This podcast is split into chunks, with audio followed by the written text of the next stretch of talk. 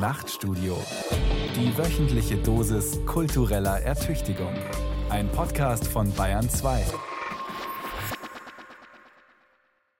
Hm, ja, das ist ganz sicher böhmisch. Es gibt ein hessisches R und oft schreiben nach Lesungen, dann äh, schreiben die Leute mit seinem hessischen R. Und in Wirklichkeit ist das hessische R ganz anders. Das spricht man mit dem Gaumen. So.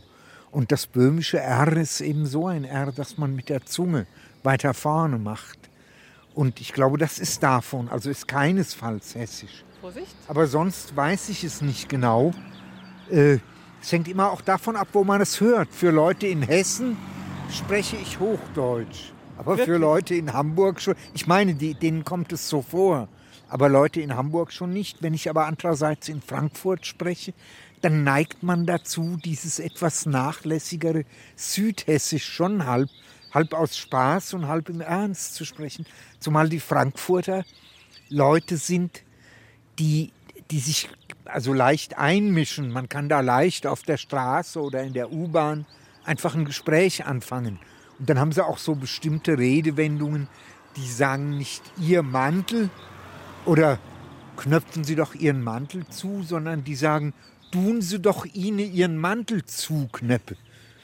Und, und so, und, und das ist ganz schön in Frankfurt dann auch so zu sprechen. Und in Stauffenberg, ich kann schon so, wie die Leute in Stauffenberg sprechen, äh, eigentlich auch ein ziemlich harter Dialekt, der nach und nach natürlich auch jetzt glatt geschliffen wird. Wie klingt der? Ja, er hat naut gesagt. Das heißt, ja, er hat nichts gesagt.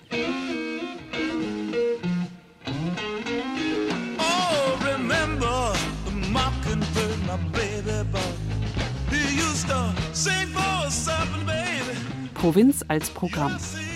Ein Besuch bei Peter Kurzek. Eine Sendung von Barbara Schäfer. Peter Kurzek, geboren am 10. Juni 1943 in Tachau, Böhmen. Heute Tachow, Tschechien. Nach dem Krieg mit Mutter und Schwester nach Stauffenberg in Oberhessen. Viele Flüchtlingsfamilien kommen in das 1946 gegründete Notaufnahmelager im oberhessischen Gießen. Der Transport aus Böhmen nach Hessen wird zur ersten Reise des damals dreijährigen Peter Kurzek. In den 60er Jahren ist Reisen die hauptsächliche Lebensaufgabe des Schriftstellers aus der tiefen hessischen Provinz. Unerwartet Marseille. Peter Kurzek erzählt über das Trampen und anderes Reisen. Und am nächsten Morgen, ich bin allein zu Fuß von diesem Hotel Splendid äh, nach Schwabing gegangen hatte auch den Eindruck, nie zuvor, in keinem Frühling sind die Frauen so schön gewesen. Schon 67 waren sie wunderbar. Im Sommer 67, als schon die Kleider und Röcke so kurz wurden und in Frankreich am Meer noch kürzer, war es eigentlich auch so, dass man dachte, wie wunderbar das ist, aber zugleich wusste, Du kannst es gerade mit Mühe so aushalten eigentlich. Am besten hält man es aus, wenn man auch selbst verliebt ist. Und deswegen war ich ja wieder unterwegs nach Prag. Und äh, ich bin alleine morgens durch Schwabing gegangen und wir haben uns dann in einem dieser Brauhäuser getroffen, haben gegessen und fuhren auf einer kleinen Landstraße in Richtung Innsbruck. Da kommt man an den Kochelsee, glaube ich, und an den Walchensee. Und es war wirklich noch so, dass man im offenen Auto fahren konnte und von allen Seiten den Sommer und die Wiesen und alles gerochen hat. Es war damals auch noch so, dass Blumen auf den Wiesen waren, dass sie nicht so sehr überdüngt waren, dass es praktisch Rasen gewesen ist. Und wir stiegen am Kochelsee aus und da war ein Schwan und mein Freund Wolfram hat die Hände ins Wasser gehalten und der Schwan schwamm beleidigt weg weil er dachte, er wird vielleicht dreckig oder so. Ein sehr weißer Schwan. Und dann kamen wir nach Innsbruck und man konnte noch mitten in die Stadt fahren eigentlich, mitten in der Stadt einfach parken, aussteigen und denken, jetzt trinkt man hier etwas. Und dann haben wir auf der Anfahrt zum Brenner irgendwo in einem Garten gegessen. Und ich weiß noch, dass es vorher eine Schüssel mit Tomatensalat gab. Und dass ich mir ganz viel Salz dran gemacht habe, weil es so heiß ist und weil ich Lust hatte, einfach viel Salz zu essen.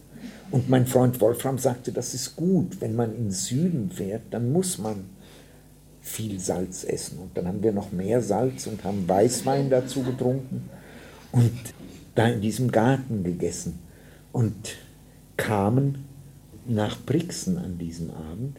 Und Brixen gehört zu den Städten, von denen ich denke, eigentlich müsstest du eine Weile da wohnen, auch mal im Sommer und im Winter. Aber weil ich jetzt in Uzès wohne, glaube ich, muss ich nicht unbedingt in Brixen wohnen. Vielleicht werde ich mal im Winter für einige Wochen dahin kommen, weil die schöne Kachelöfen haben, während es in Uzès nur Kamine gibt. Die sind auch schön, aber sie wärmen nicht so. Wir waren eigentlich mal bei Uzès, ja. Also ich kannte, ich kannte die Gegend, so den Süden eher Marseille und die Camargue, die, das ganze Rhone-Delta und auch die Berge, diese Wände kannte ich früher schon. Und eigentlich immer, wenn ich da, ich, als ich das erste Mal hinkam, da wusste ich, hier wirst du immer wieder hinkommen.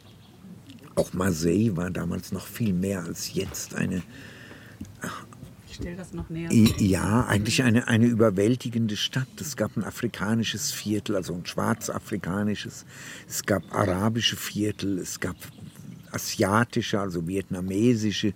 Und es gab ja auch noch viel mehr Seeleute. Und die alten Fischerboote waren etwas völlig anderes als jetzt. Der, der Vieux-Port war, war ein, ein wunderbarer, abenteuerlicher 2000 Jahre, also 3000 Jahre alter Hafen. Äh, und jetzt liegen da eben so Plastikboote, die wirklich alle aus der Fabrik kommen. Das sieht man ihnen an. Und die meisten davon werden im Jahr nur zwei Wochen benutzt oder so. Das damalige Dorf Stauffenberg wird zu Peter Kurzeks Heimat. Schule in Stauffenberg. Gymnasium in Gießen, abgebrochen. Danach Lehre bei einem Papierhändler und Job im Personalbüro der in Gießen stationierten US Army. Dort macht Peter Kurzek den Führerschein. Provinz findet er überall. In Prag und Paris, in Neapel und am Nordkap.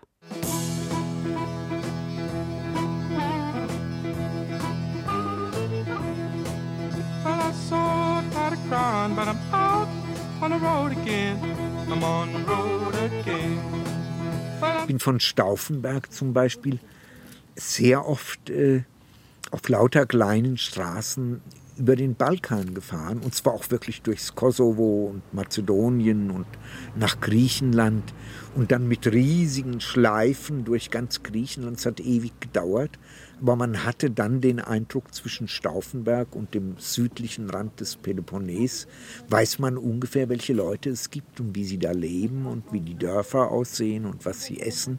Und das war schön eigentlich. And mother left me when I was quite young when I was quite young. And my dear mother left me when I was quite young. Ich habe aufgehört zu fahren. Erstens, weil ich dann sowieso kein Auto hatte, auch zeitweilig. Vorher immer billige alte große Autos für Reisen gekauft, möglichst solche, in denen man auch schlafen konnte, weil es damals zum Beispiel in, in, in, Griechenland ganze Gegenden ohne Hotels nur gab und man konnte im Freien schlafen, hatte aber zur Not halt ein Bett im Auto auch. Und äh, ich habe aufgehört zu fahren, als ich zu trinken aufgehört hatte. Dann ging mir das Fahren plötzlich, ich bin vorher immer natürlich angetrunken gefahren und auch oft eingeschlafen beim Fahren und alles, aber sobald ich dann nicht mehr trank, ging das Fahren mir so auf, auf die Nerven, dass ich einfach wusste, ich will nicht mehr fahren. Peter Kurzek hat etwa 30 Stunden mit Lesungen und Erzählungen als Hörbücher veröffentlicht. Er spricht gern. Es ist ein leichtes, ihn zu einem Radiointerview zu bewegen in der Sendereihe Provinz als Programm. In seinem Hörbuch Ein Sommer, der bleibt beispielsweise erzählt er auf vier CDs das Dorf seiner Kindheit. Eine Romanform, die mit der Aufnahme vor dem Mikrofon entstanden ist. Wir treffen uns im österreichischen Rauris im Herzen des Nationalparks Hohe Tauern bei einem Literaturfestival. Doch meine vorbereiteten Fragen, mit denen ich Peter Kurzek andere, neue Dinge entlocken wollte als die, die er schon in ein Mikrofon gesprochen hat, sind schnell beiseite gewischt. Einen Halbsatz, nicht länger spendiert der Schriftsteller meiner Ausgangsfrage, um sogleich den Weg in seine eigenen Gedanken, seine ihm ureigenen Themen zu finden.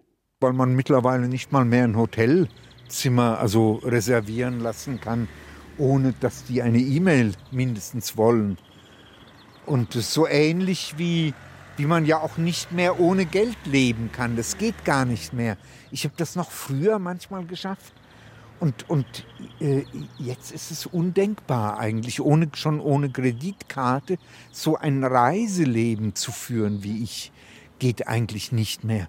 Und dann ruft man irgendwo an in, in, in Kassel oder sonst wo und sagt, ich brauche ein Hotelzimmer von bis. Äh, weil ich da vielleicht jemanden treffen will oder einfach zwei Tage in Kassel herumgehen, weil ich es eh und je kenne.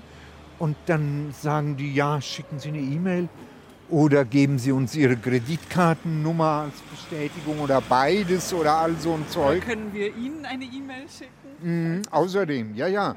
Und gehen dann wirklich davon aus, wenn man das nicht hat, dass man eigentlich auch kein, nicht die Art Gast ist, ja. den sie gerne hätten. Das ist das Schlimme.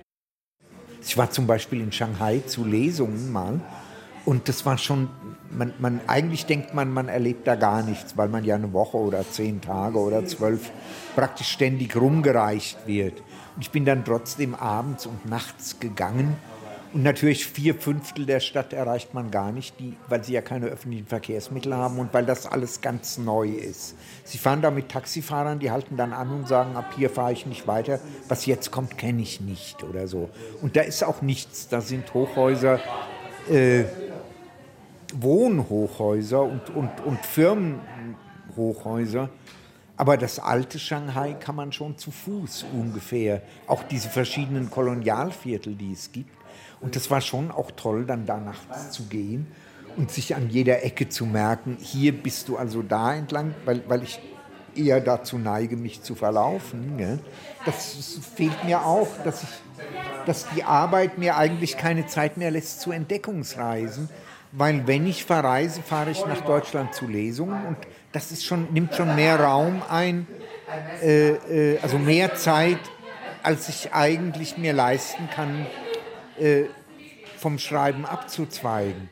Also zum Beispiel in 60er Jahren hätte ich sofort nach Amerika fahren wollen, wenn ich irgendeine Möglichkeit gefunden hätte, das zu bewerkstelligen. Und jetzt würde ich es nicht unbedingt wollen. Außerdem eben würde es jetzt, um Amerika wirklich kennenzulernen, müsste man ja ewig rumfahren. Trampen könnte man gar nicht mehr. Und äh, es würde dann vielleicht zu viel Raum einnehmen von der Zeit, die ich überhaupt habe.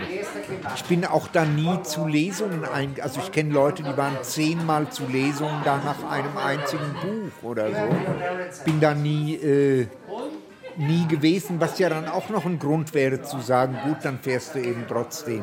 Ich mag auch manches der amerikanischen Literatur, besonders im 20. Jahrhundert. Also Leute wie Kerouac und Ginsberg, wenn man so alt ist wie ich, dann äh, waren die einem schon sehr, sehr wichtig. Und, und auch, ich kenne alte Bildbände von New York, wo es mich viel mehr gelockt hätte, als jetzt dahin zu fahren eigentlich. Ich fahre oft in einen Ort, also wenn ich kann, der Freistadt heißt. Ja und an der, äh, in der Nähe der tschechischen Grenze liegt, an der Landstraße nach Prag, wo jetzt leider so viel Autoverkehr immer ja. ist, Lastwagen. Und der Ort ist, äh, das ist im Mühlviertel und äh, auf der anderen Seite ist Budweis. Und da fahre ich hin, weil, weil dort alles mich so sehr an dieses Böhmen erinnert, das ich praktisch gar nicht kannte und das es auch nicht mehr gibt. Das ist ja noch anders als mit der DDR, wenn Sie, wenn Sie jetzt nach Pommern fahren oder so, also nach Mecklenburg meine ich, in Thüringen, das ist alles noch da, die Leute. Da in Tachau, das, die, die, das ganze Land gibt es eigentlich nicht mehr, dieses Böhmen. Und dann fahre ich nach, äh, in diesen Ort, der Freistadt heißt, weil, weil er mich einfach so stark daran erinnert, weil die Leute so ähnlich sprechen wie meine Eltern und auch das Essen ähnlich ist und der Wald. Der Wald ist praktisch, das sind Ausläufer des Böhmerwaldes, der geht da praktisch der Nordwaldkamm in Österreich hunderte von Kilometern da auf beiden Seiten der Grenze entlang. Und da fahre ich, fahr ich äh, seit Jahrzehnten, wenn ich Zeit habe, hin. Ich komme auch immer weniger dazu und gehe einfach jeden Tag in den Wald, wenn ich dort bin.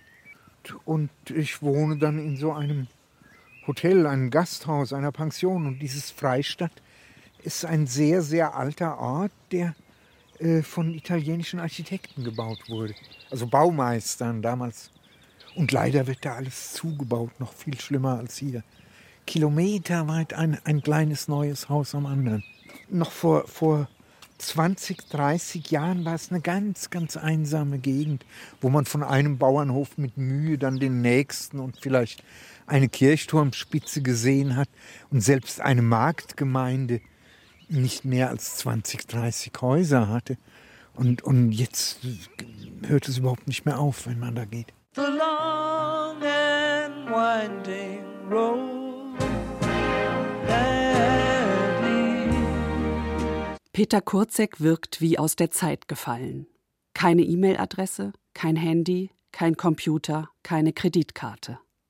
Seine genauen, scharfen Beobachtungen der Welt sind immer wieder begleitet von einem Ton, der das Vergangene mit einer gewissen Sehnsucht heraufbeschwören will. Doch dieser Ton ist nie bedauernd, nie verklärend, nie tümelnd. Die Erzählungen haben ein sozialgeschichtliches Profil. Sie sind häufig die kollektive Stimme einer Generation heute 50 bis 70-Jähriger aus der westdeutschen Provinz. Manchmal irritierend genau in der Erinnerung und mit erstaunlichen Merkmalen der Wiedererkennung. Unerwartet Marseille. Peter Kurzek erzählt. Erschienen 2012.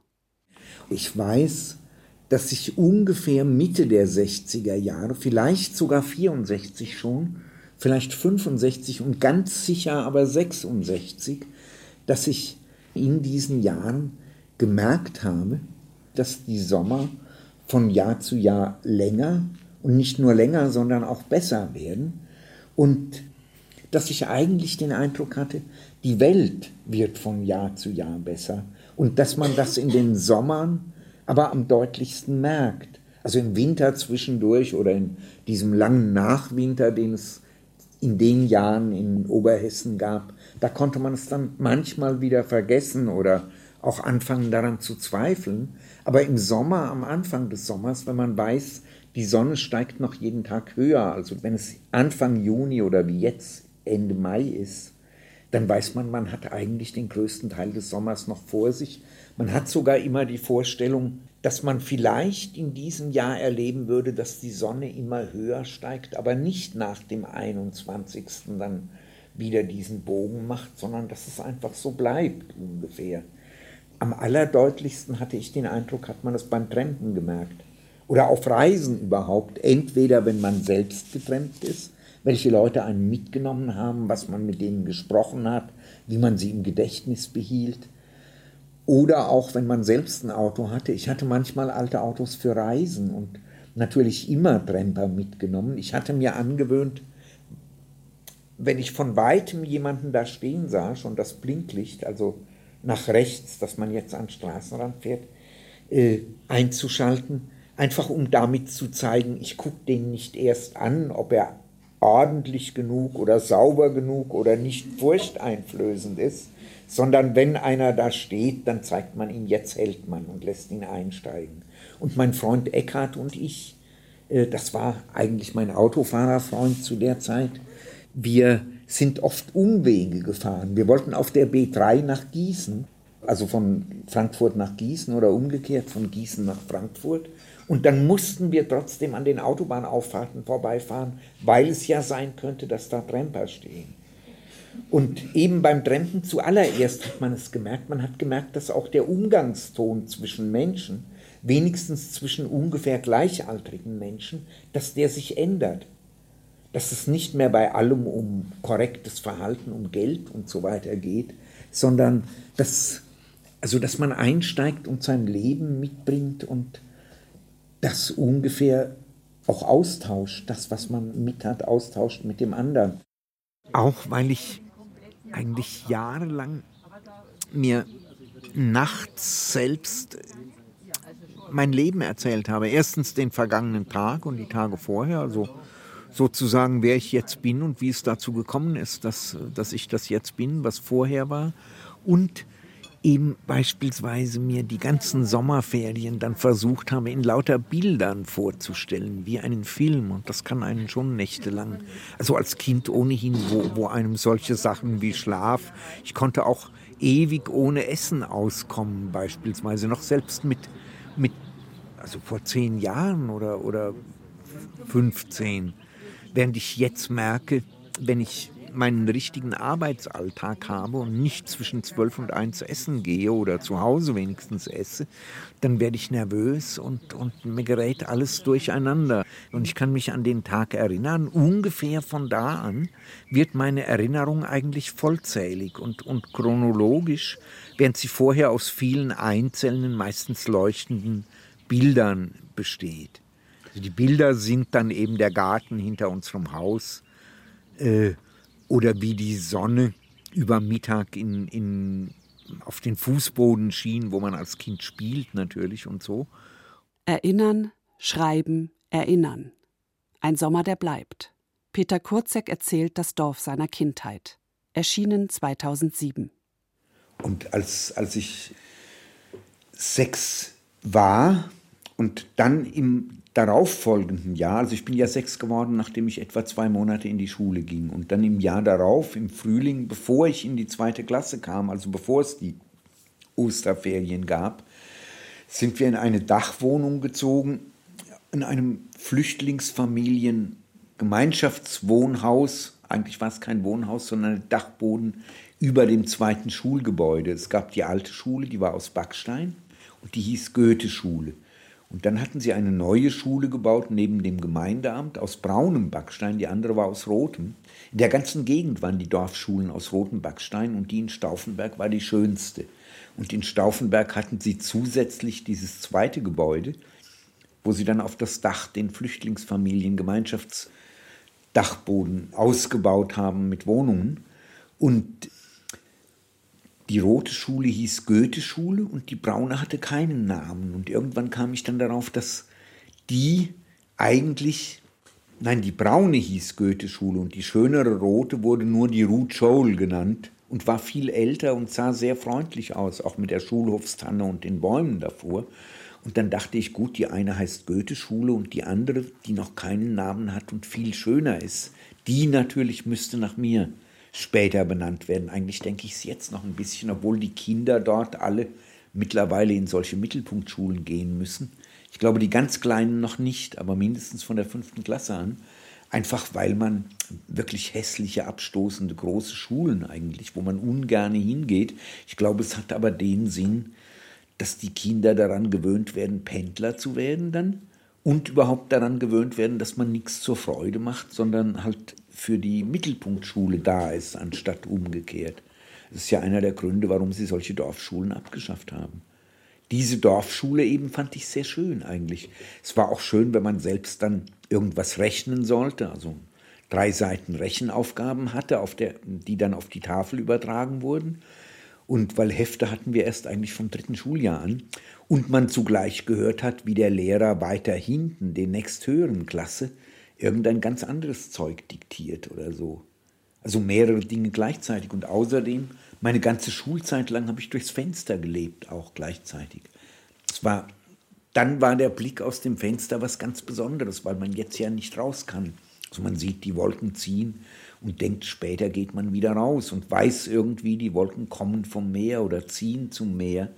So wie ich auch genau wusste, der Abendzug, der nicht durch Stauffenberg fuhr, sondern durchs Lahntal, dieser Abendzug, der fährt ans Meer, der kommt von den Bergen und fährt ans Meer. Und das war jeden Abend eine schöne Vorstellung. Den konnte man im Dorf hören und auch sehen, von der Kreuzung aus, neben der unser erstes Haus, also das Haus mit dem ersten Flüchtlingszimmer stand.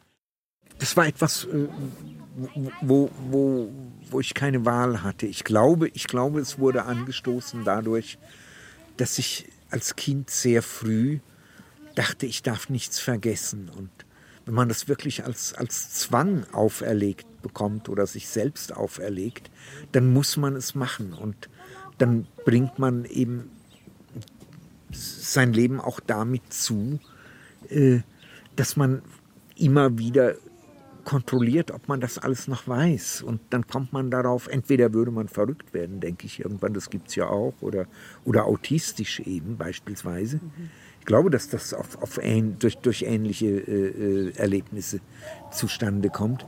Oder eben man, man kommt darauf, dass man all diese Einzelheiten nur behalten kann, wenn man etwas damit anfängt. Und dass es sonst ja auch keinen Sinn hätte, nur wie ein Geisteskranker zu denken, du hast so und so viele Sonnenuntergänge und manche waren gelb und manche waren.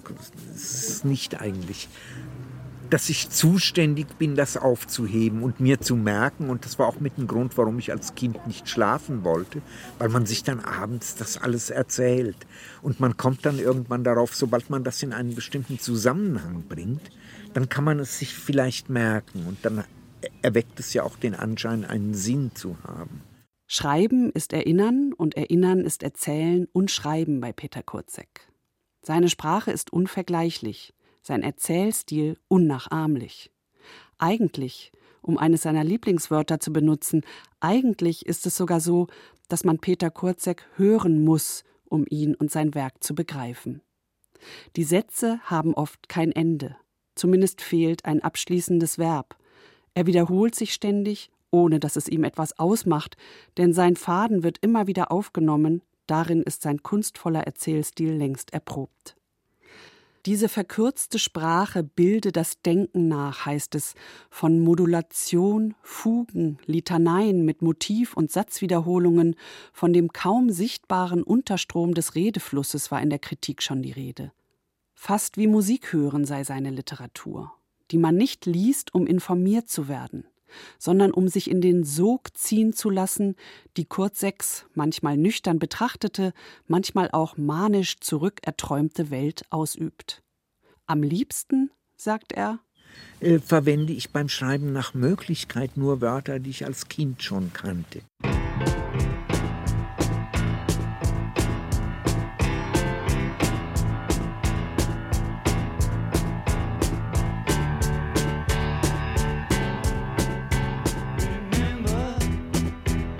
Da ist eben eine ganz schöne Katze fast an der senkrechten Mauer da oben entlang gegangen. Jetzt sehen wir sie leider nicht mehr.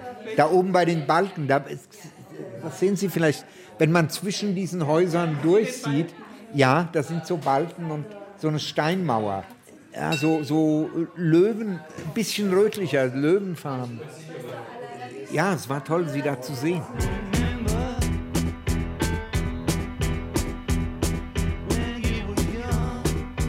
Ein Sommer, der bleibt. Erschienen 2007. Das Schöne damals war schon, dass der Unterricht improvisiert war oder überhaupt das ganze Leben wegen der Schwarzmarktzeit und allem improvisiert werden musste.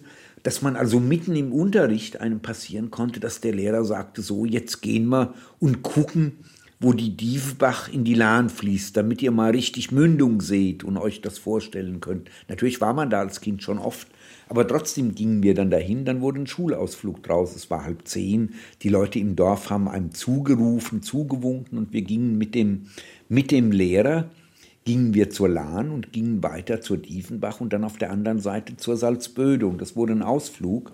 Und dann hat er eben erklärt, hat an der Tafel angemalt, der Bach, da ist die Quelle, da entspringt der Bach, dann wird so eine Bilderbuchgeschichte natürlich wird daraus.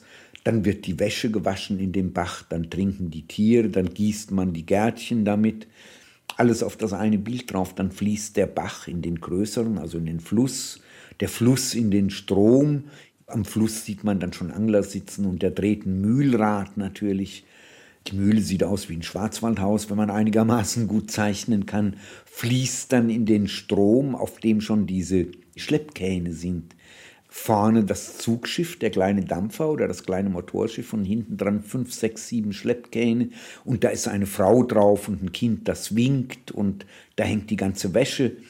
Und der fließt an Burgen vorbei natürlich wie der Rhein, den man mindestens von Bildern kennt. Und man sieht ihn dann auf das Meer zuschwimmen und dann sieht man, muss man noch die Wolken malen und wie, wie das Wasser verdunstet und hinten dort, wo der Bach entspringt, wieder als Regen runterkommt. Und dann habe ich wirklich wochenlang solche Bilder gemalt und die ganzen Buntstifte und vor allem das Blau aufgebraucht.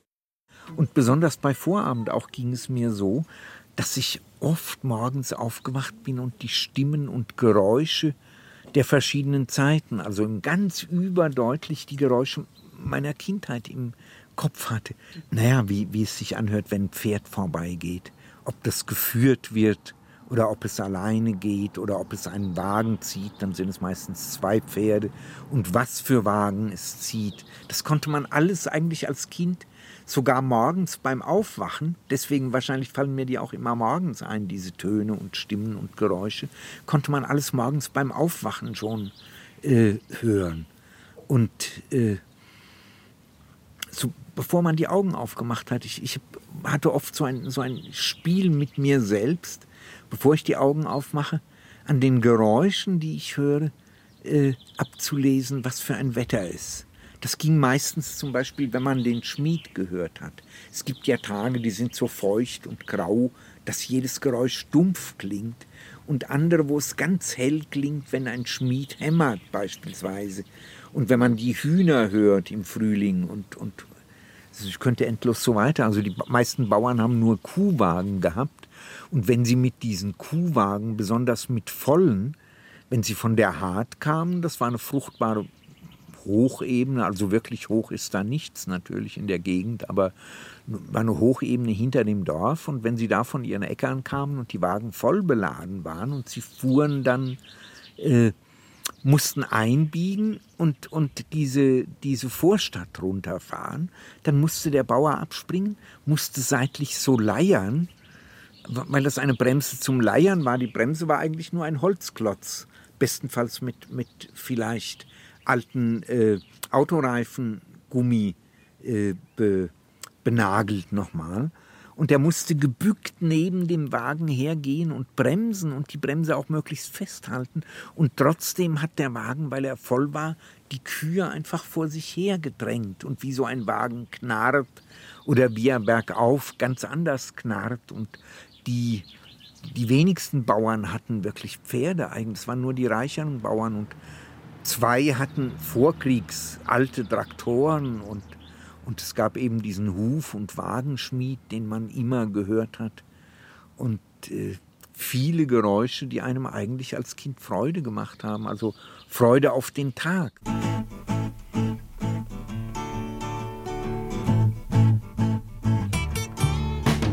Ich schreibe manchmal drei, drei Wörter und gehe den ganzen Tag herum, bis aus diesen drei Wörtern dann vielleicht 18 werden. Und wenn man abends heimkommt und schreibt die 18 Wörter ab, werden vielleicht schon 36 draus. Oder man weiß dann noch einen Satz oder so.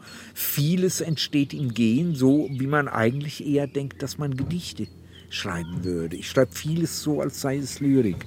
Also lerne eine Zeile auswendig, merke sogar, da fehlen noch zwei Silben, weiß aber nicht, welches Wort es sein soll, so wie ein Musiker weiß, da, da gehören noch ein paar Töne hin, weiß aber auch noch nicht gleich welche.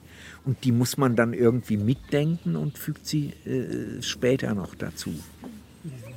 Oder ich schreibe manchmal einen Satz und irgendwie ist ja die oder oder ein Abs irgendwas ist die ganze Zeit nicht ganz wichtig.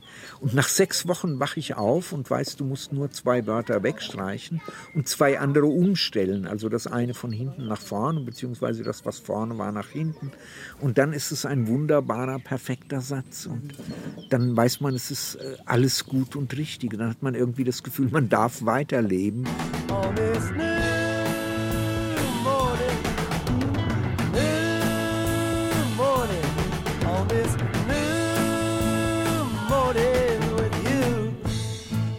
Vorabend heißt der letzte Roman von Peter Kurzek, ein Opus Magnum von 1015 Seiten, das alle früheren Romane aufnimmt, sie wiederholt, erneuert. Das bislang fünfte Buch seiner auf zwölf Bücher angelegten autobiografisch-poetischen Chronik im Verlag Strömfeld Roter Stern, deren Gesamttitel lautet Das alte Jahrhundert.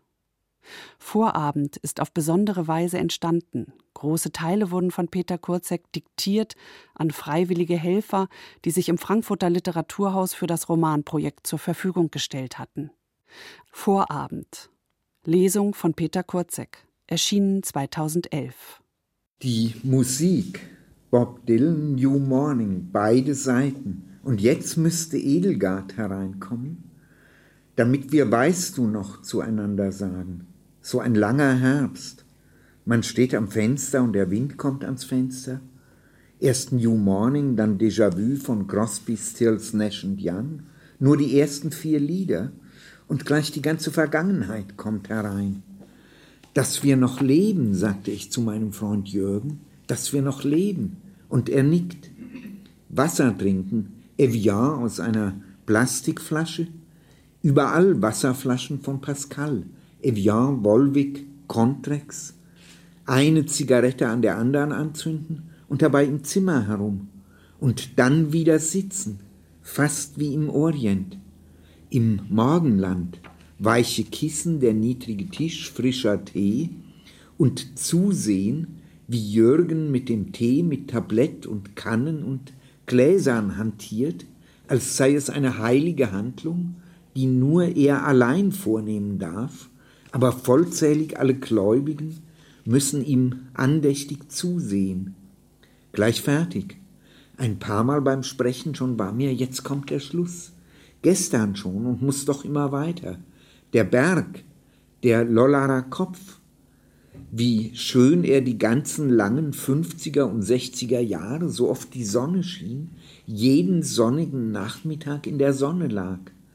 Bergan die Straßen mit den Lollarer Häusern und Gärten, Nachmittagsschatten Mütter mit Kinderwagen, wunderschöne Schulmädchen.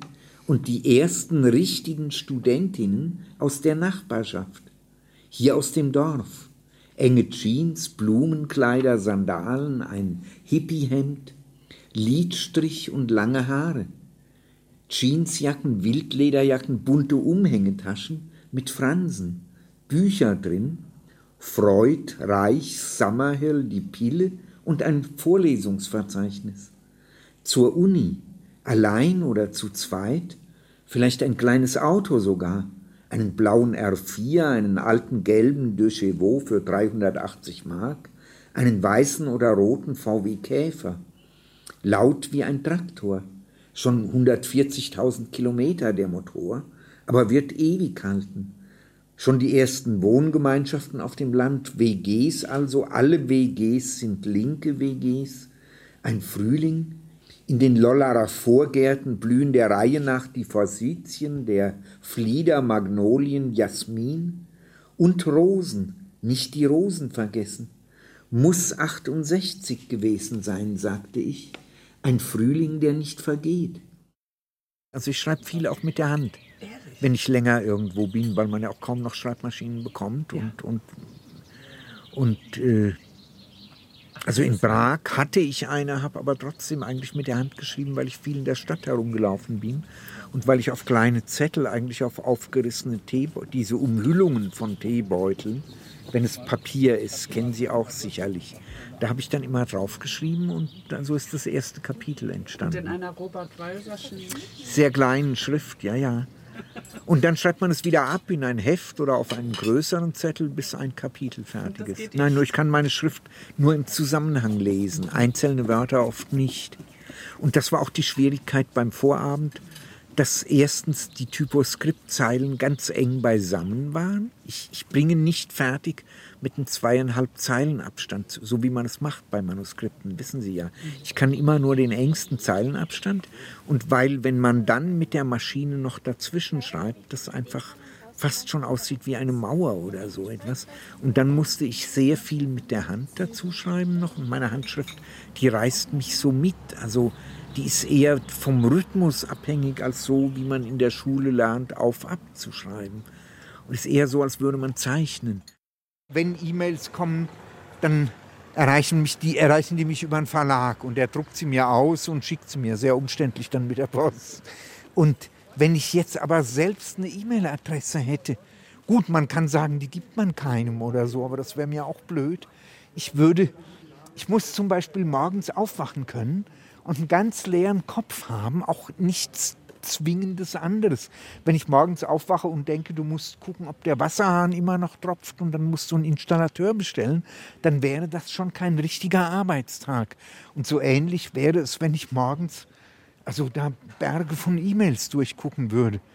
Und ja, ja, ja. Dann bin ich die los. Mhm. Und wir können ja, etwas. wenn ich anfinge, diese Post zu beantworten, dann, dann das würde ich nicht schaffen. Der Hesse hat angeblich, also ich weiß, es stimmt, ich habe die zum Teil gesehen äh, in, in dem Archiv. der hat angeblich 20.000 oder noch mehr Briefe beantwortet in seinem Leben. Ja. Ich kann keinen einzigen beantworten, weil wenn ich anfange, Briefe zu schreiben, das werden Erzählungen und Bücher. Und dann muss ich mir Kopien machen, um die noch zu überarbeiten, also zu, zu verbessern, wenn sie schon weggeschickt sind. Ich träume manchmal von den Büchern, die ich schreiben würde, wenn ich die fertig hätte. Und es wären Bücher für fortgeschrittene Leser sozusagen. Bücher, bei denen man viel mehr noch weglassen kann. Nicht einzelne Wörter, sondern äh, als würde man ein langes autobiografisches Gedicht schreiben, das aus lauter einzelnen Zeilen besteht und den Rest reimt sich der Leser zusammen, weil er meine Bücher schon kennt, weil er überhaupt eine ganze, ganze Epochen der Literatur kennt und weil er ja auch sein eigenes Leben hat. So denke ich manchmal, ich würde über meine Tochter schreiben wollen, einfach nur aus lauter einzelnen Sätzen, wie sie drei ist und hüpft, wie sie die ersten Buchstaben schreibt und dann ganz trockene Lippen hat, weil sie immer die Buchstaben mit der Zunge mitschreiben musste und lauter solche Sachen eigentlich. Wir kommen von einem zum anderen, aber das müssen sie halt irgendwie. So ist es. Ja, ja, so ist es auch im Leben.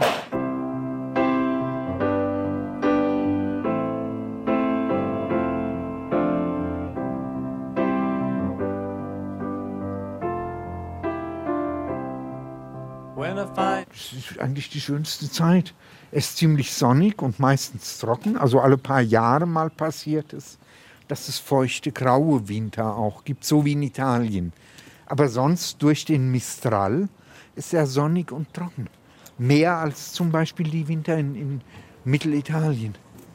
Und äh, das Licht? Das Licht ist sehr schön. Es ist das klarste Licht, das man sich überhaupt vorstellen kann, weil der Mistral ja erstens alle Wolken wegweht ins Meer, ins Mittelmeer.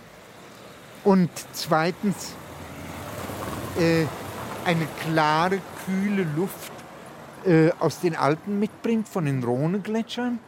Und weil äh, dadurch, solange er weht, ist die Luft äh, so sauber, dass man zum Beispiel die, Ster also so klar einfach, dass, dass man zum Beispiel die Sterne riesig sieht.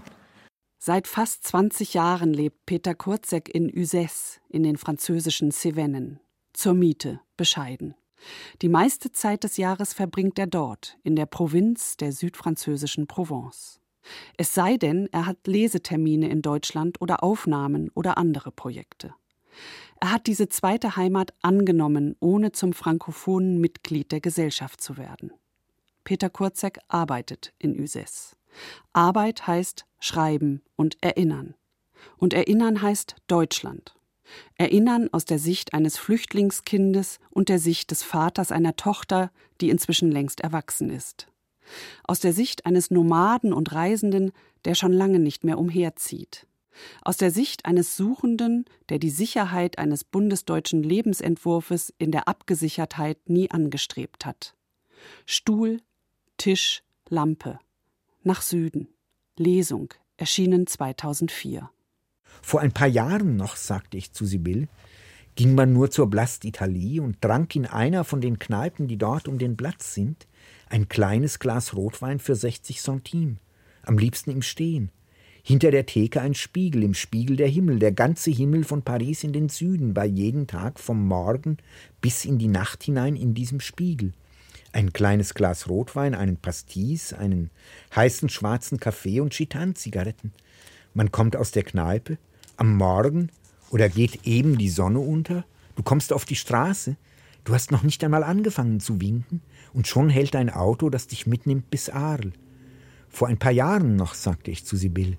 Dann lang durch die Vororte, manche direkt aus dem 19. Jahrhundert, mild das Nachmittagslicht und stehen geblieben die Zeit wie auf den Bildern der Impressionisten.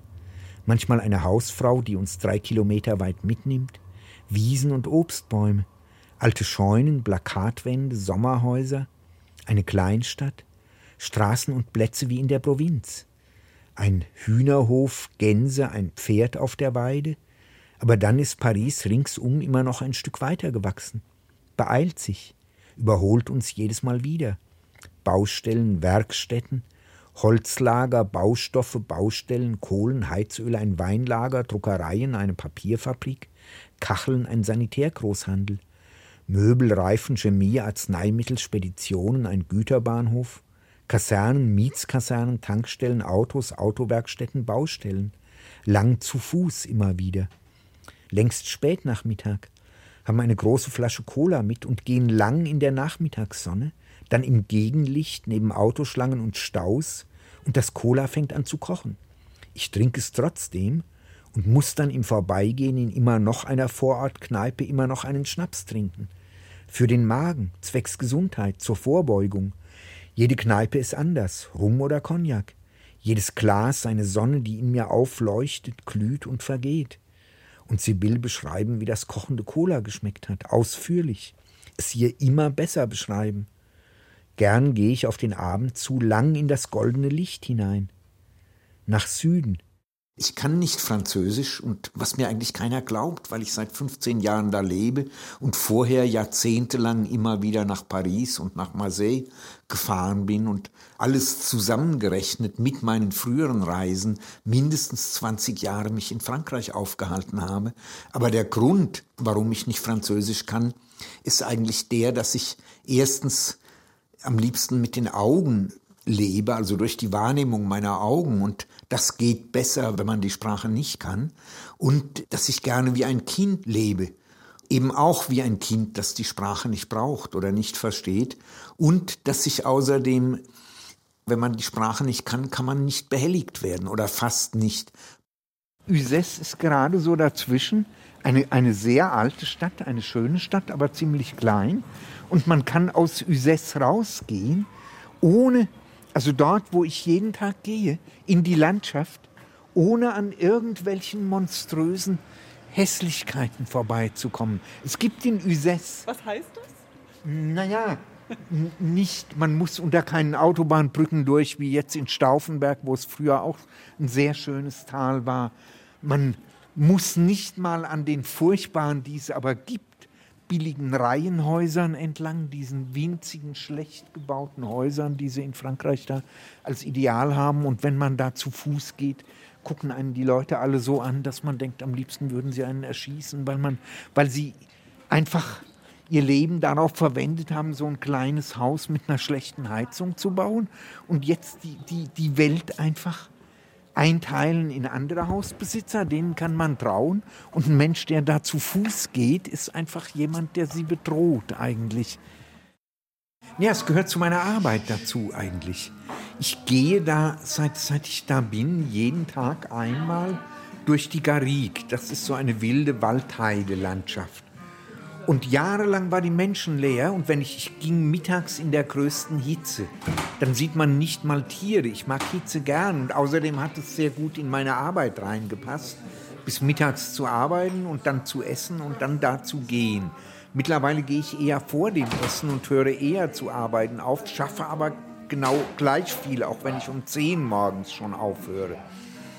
Und äh, Inzwischen trifft man da aber auch Jogger und vor allem diese Mountainbike-Fahrer und Wanderer, so, so Gruppen, die dann drei Tage in Uzès sind und mit solchen Stöcken gehen, weil Uzès seit Jahrzehnten eigentlich ständig in allen französischen Zeitschriften als wunderbar und mit einer guten Küche und eine Stadt, die komplett unter Denkmalschutz steht und so eben es ist mittlerweile in Uzès alles teurer als in Avignon.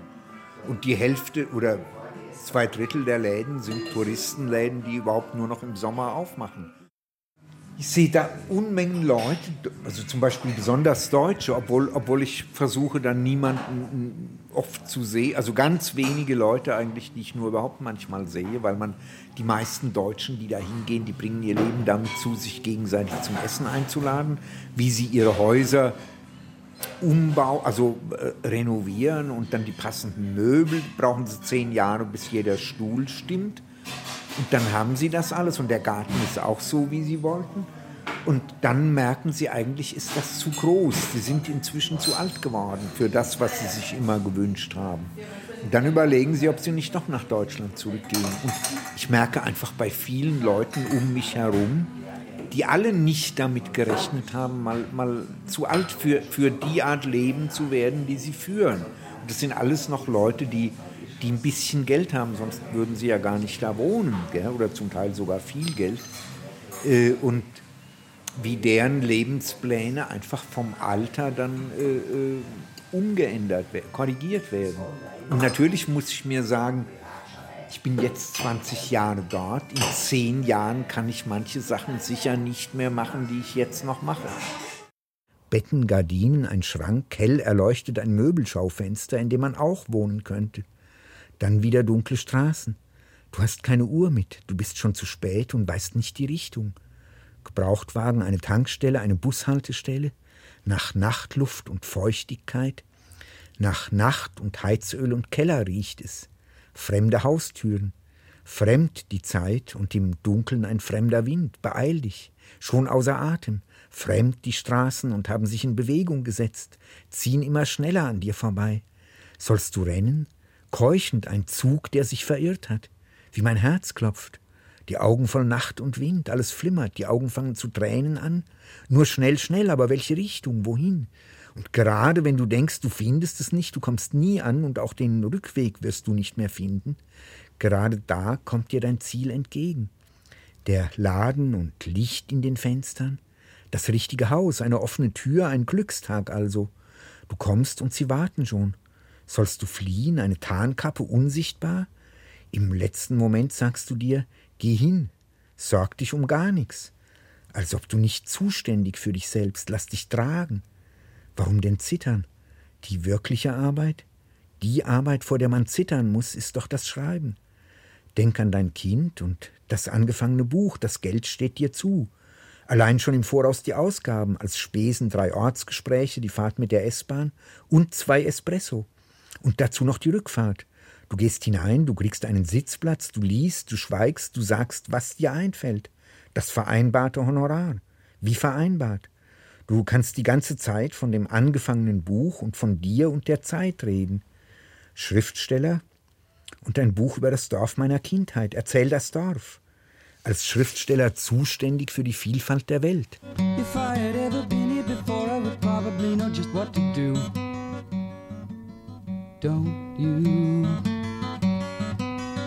Wie also soll man die Zeit, wie sich selbst?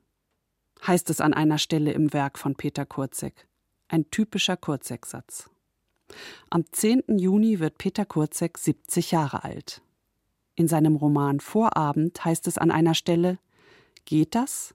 So erzählen, dass die Zeit stehen bleibt? Peter Kurzek wird es versuchen.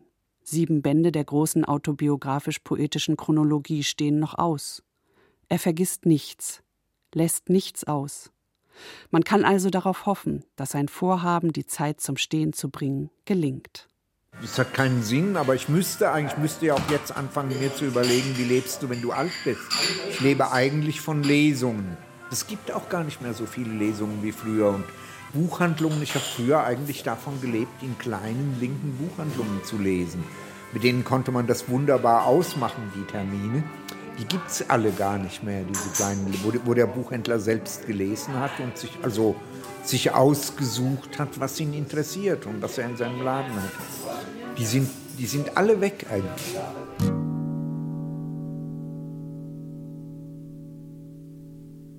Provinz als Programm. Ein Besuch bei Peter Kurzek. Eine Sendung von Barbara Schäfer. Ton und Technik Cordula Vanschura und Josuel T. Garten.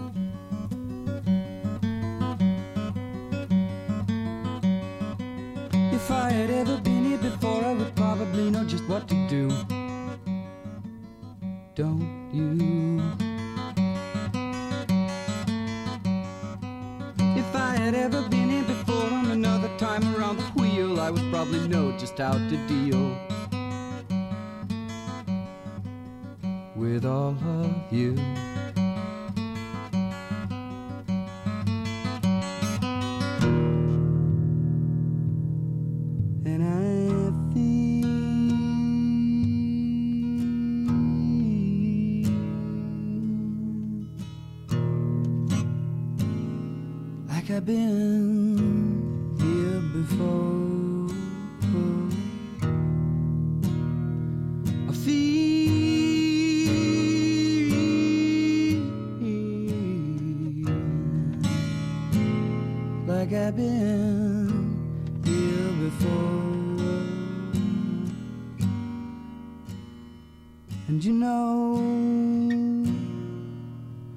Makes me wonder what's going